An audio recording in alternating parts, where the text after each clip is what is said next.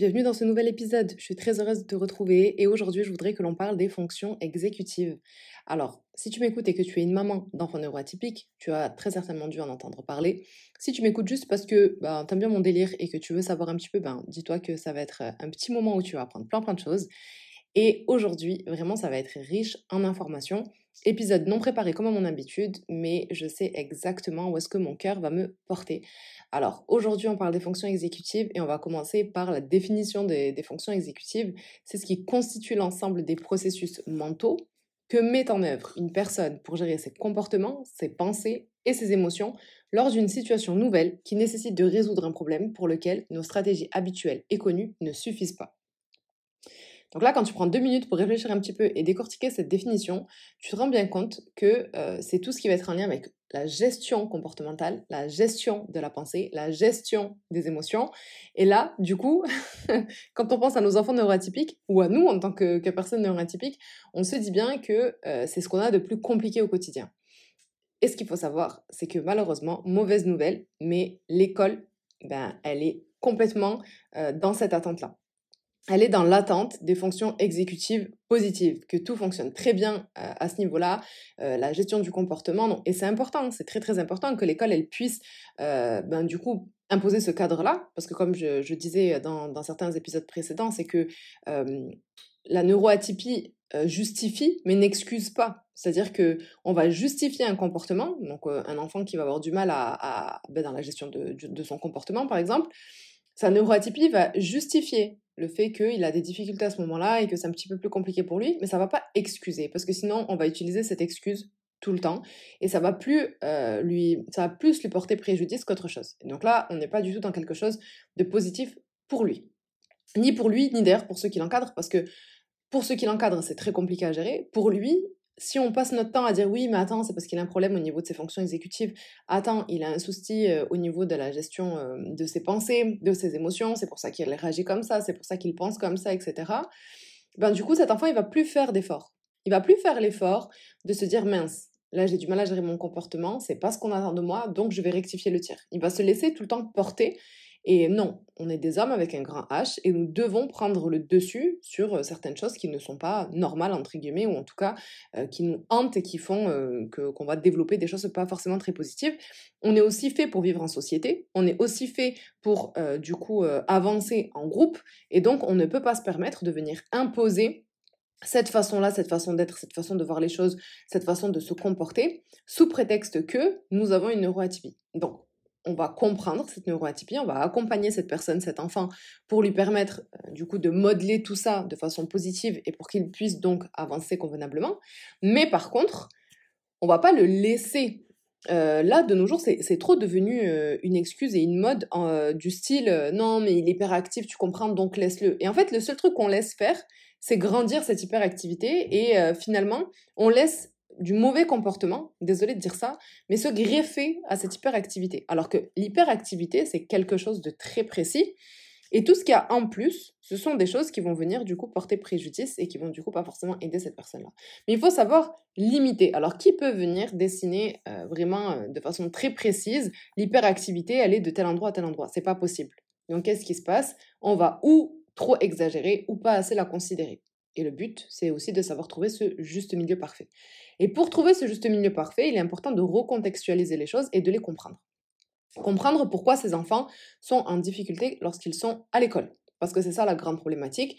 Un enfant qui a une hyperactivité, alhamdoulilah, bon, déjà, quand il grandit, ça se calme. Il y a une meilleure gestion, du coup, de ses comportements, de ses pensées, de ses émotions. Mais il y a aussi euh, le fait que en dehors de l'école, on n'a plus les mêmes attentes. Cet enfant, il n'est pas, euh, cette personne, du coup, euh, n'est pas sur les mêmes attentes. Quelles sont ces attentes-là? C'est que l'école va attendre de, cet enfant d'avoir un comportement organisé, structuré. Il va aussi attendre que euh, ces émotions soient gérées. Et comme l'école fait appel aux fonctions exécutives, en fait, la majorité des, choses que l'on apprend à l'école font appel à ces fameuses fonctions exécutives, et que euh, du coup, ces enfants-là, ils ont des difficultés à ce niveau-là, ils sont ben, dans la double peine. Donc là, c'est compliqué. C'est compliqué, et ce qu'il faut savoir, c'est qu'un enfant qui va avoir un trouble déficitaire de l'attention avec ou sans hyperactivité, est considéré comme une personne ayant deux ans de retard sur la gestion et sur, du coup, euh, le, développement, l'acquisition de ces fonctions exécutives. Mais ça, encore une fois, si on ne te le met pas en avant, si on ne te le dit pas, si tu n'es pas au courant, si tu ne le sais pas, si les professionnels en face, que ce soit les enseignants ou tout type de professionnels qui peuvent accompagner ton enfant, ne le savent pas, on va finalement euh, se, se, se battre contre une personne qui n'est pas capable de. Et ça fait toute la différence de se dire que c'est de la capacité. Et c'est important. Parce que quand une personne est dans l'incapacité de, du coup, l'excuse est différente. L'excuse est, vraiment euh, à un goût différent. Donc, euh, c'est important de prendre conscience que les fonctions exécutives sont une réalité. La gestion de ses comportements, de ses pensées et de ses émotions lors d'une situation nouvelle qui nécessite de résoudre un problème pour lequel nos stratégies habituelles et connues ne suffisent pas. Ça veut dire que cet enfant, dans une situation nouvelle, comme dans toutes les situations qu'il peut avoir, euh, qu'il peut, euh, qu'il peut vivre à l'école, il va falloir qu'il s'adapte. Mais il a cette adaptabilité qui est déficitaire. Donc, qu'est-ce qu'il va faire? Ou il va tomber dans un comportement extrême, et donc là, on va te parler de troubles associés, de violence, d'addiction, euh, d'opposition, etc., etc., parce que c'est toute sa frustration finalement qui se met à parler.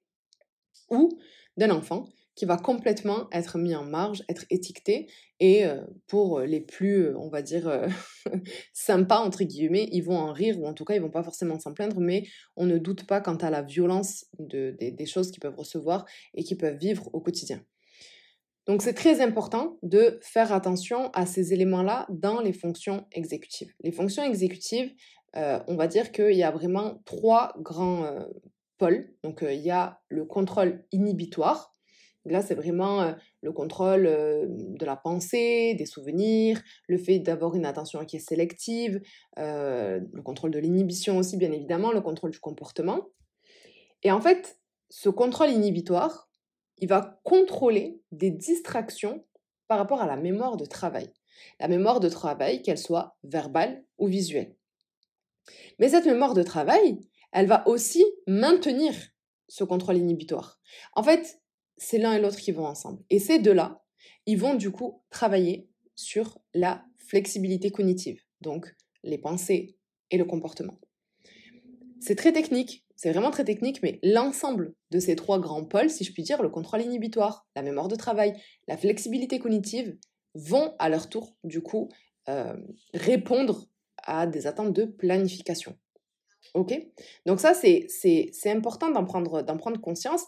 Et je veux qu'on voit un petit peu plus loin euh, à quoi ça correspond. La mémoire de, travail, c'est ce qui permet de maintenir active et de manipuler dans notre tête l'information nécessaire pour réaliser une tâche qui se déroule dans le temps. Donc euh, la mémoire de travail, elle est fondamentale pour le développement du langage, la mise en place des apprentissages en général, la réussite aussi académique et professionnelle, la gestion de nos activités quotidiennes.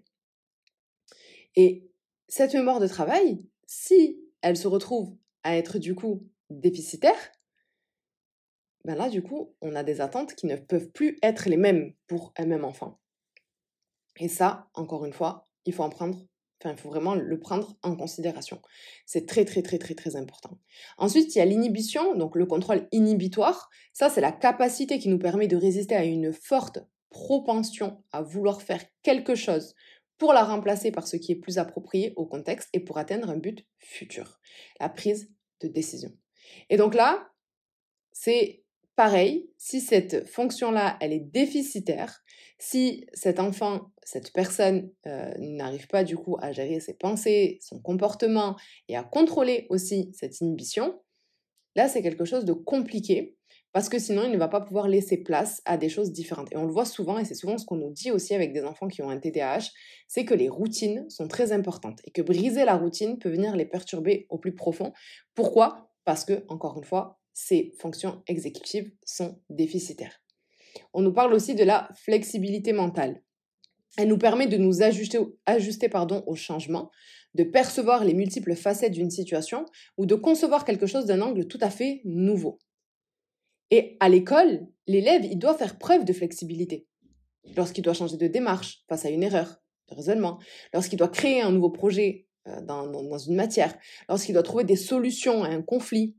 La flexibilité, c'est vraiment ce qui... Alors attention, parce qu'il faut quand même faire la part des choses entre la flexibilité dans le comportement et la flexibilité dans la personnalité. Il y a des personnes qui sont très psychorigides, entre guillemets, et qui vont avoir du mal à être flexibles. Ça ne veut pas pour autant dire que leur fonction exécutive est déficitaire. Ça veut seulement dire que c'est une façon de vivre. Il y a des personnes qui sont comme ça, très carrées, très exigeants avec eux-mêmes et avec les autres, etc.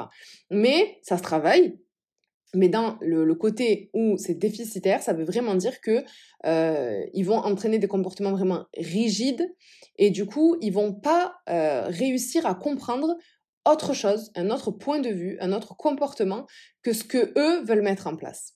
Et là, du coup, on a euh, le conflit social, le conflit dans l'échange, le conflit avec l'autre, avec mes pères, P-A-I-R-S, bien évidemment. Et donc, du coup, ça devient compliqué pour échanger avec les camarades et pour rien que faire un travail de groupe, par exemple, euh, lorsque nous sommes euh, à l'école et qu'on est voilà confronté à faire un travail avec plusieurs autres personnes.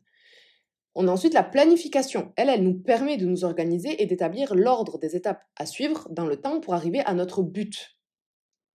Je prends souvent l'exemple euh, de j'ai pris la décision de partir chez ma grand-mère à Marseille. Donc, qu'est-ce que je vais faire?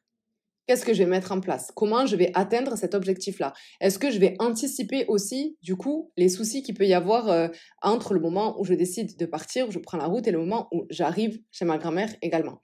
Donc, euh, ce sont des choses qui peuvent être aussi euh, compliquées pour des enfants. Donc là, je parle d'un voyage. Donc voilà, pour un enfant seul, on va plutôt peut-être parler d'un travail en classe par exemple, euh, des échanges avec, euh, avec d'autres camarades, la mise en place d'un nouveau euh, exercice, un nouveau, un nouveau travail de groupe, etc., qui peut être compliqué pour ces enfants-là.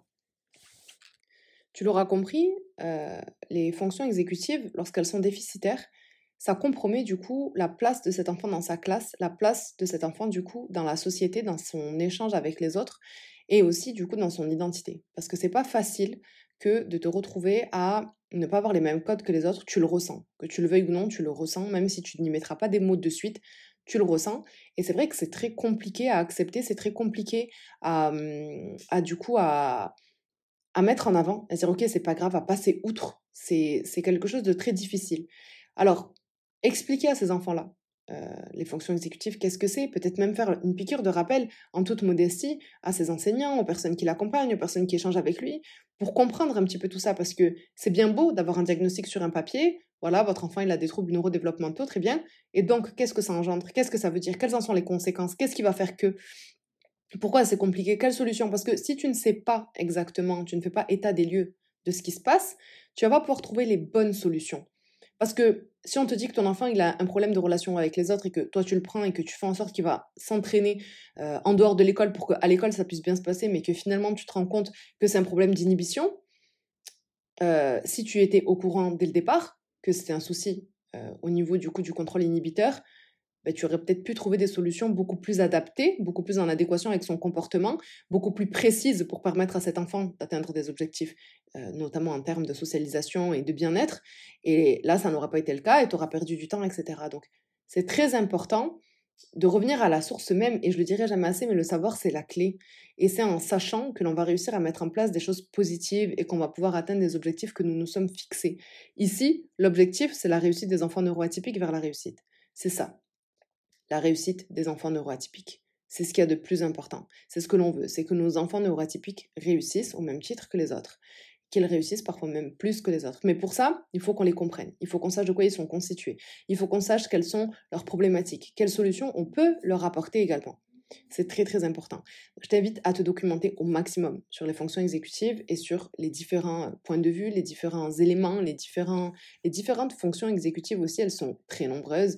On a parlé de l'inhibition, il y a le maintien attentionnel, la mémoire de travail, la, flexibilité cognitive, la planification, la résolution de problèmes, la génération d'hypothèses, le raisonnement abstrait, l'estimation cognitive, le contrôle et, l'initiation du comportement. Tous ces éléments-là sont des fonctions exécutives. Et ton enfant, lorsqu'il est concerné par un trouble neurodéveloppemental, il a certaines, voire peut-être toutes, ces fonctions-là qui sont déficitaires. Ça ne veut pas dire que ça ne va pas se réajuster avec le temps. Ça ne veut pas dire que euh, quand il va grandir, ça se ressentira moins. Mais en tout cas, c'est un constat de se dire que là, à l'heure d'aujourd'hui, c'est une réalité et que, encore une fois, ça peut expliquer. J'espère en tout cas que tu as appris énormément de choses dans ce nouvel épisode. J'ai essayé d'être euh, le plus simple possible de vulgariser au maximum. N'hésite surtout pas à le partager, à, l'envoyer à des personnes que ça pourrait intéresser, que ça pourrait aider aussi dans l'accompagnement de ses propres enfants. En tout cas, je te souhaite une agréable journée, nuit, je sais pas trop à quel moment tu écoutes ce podcast, mais en tout cas, je te souhaite plein de bonnes choses. Wassalamu alaikum.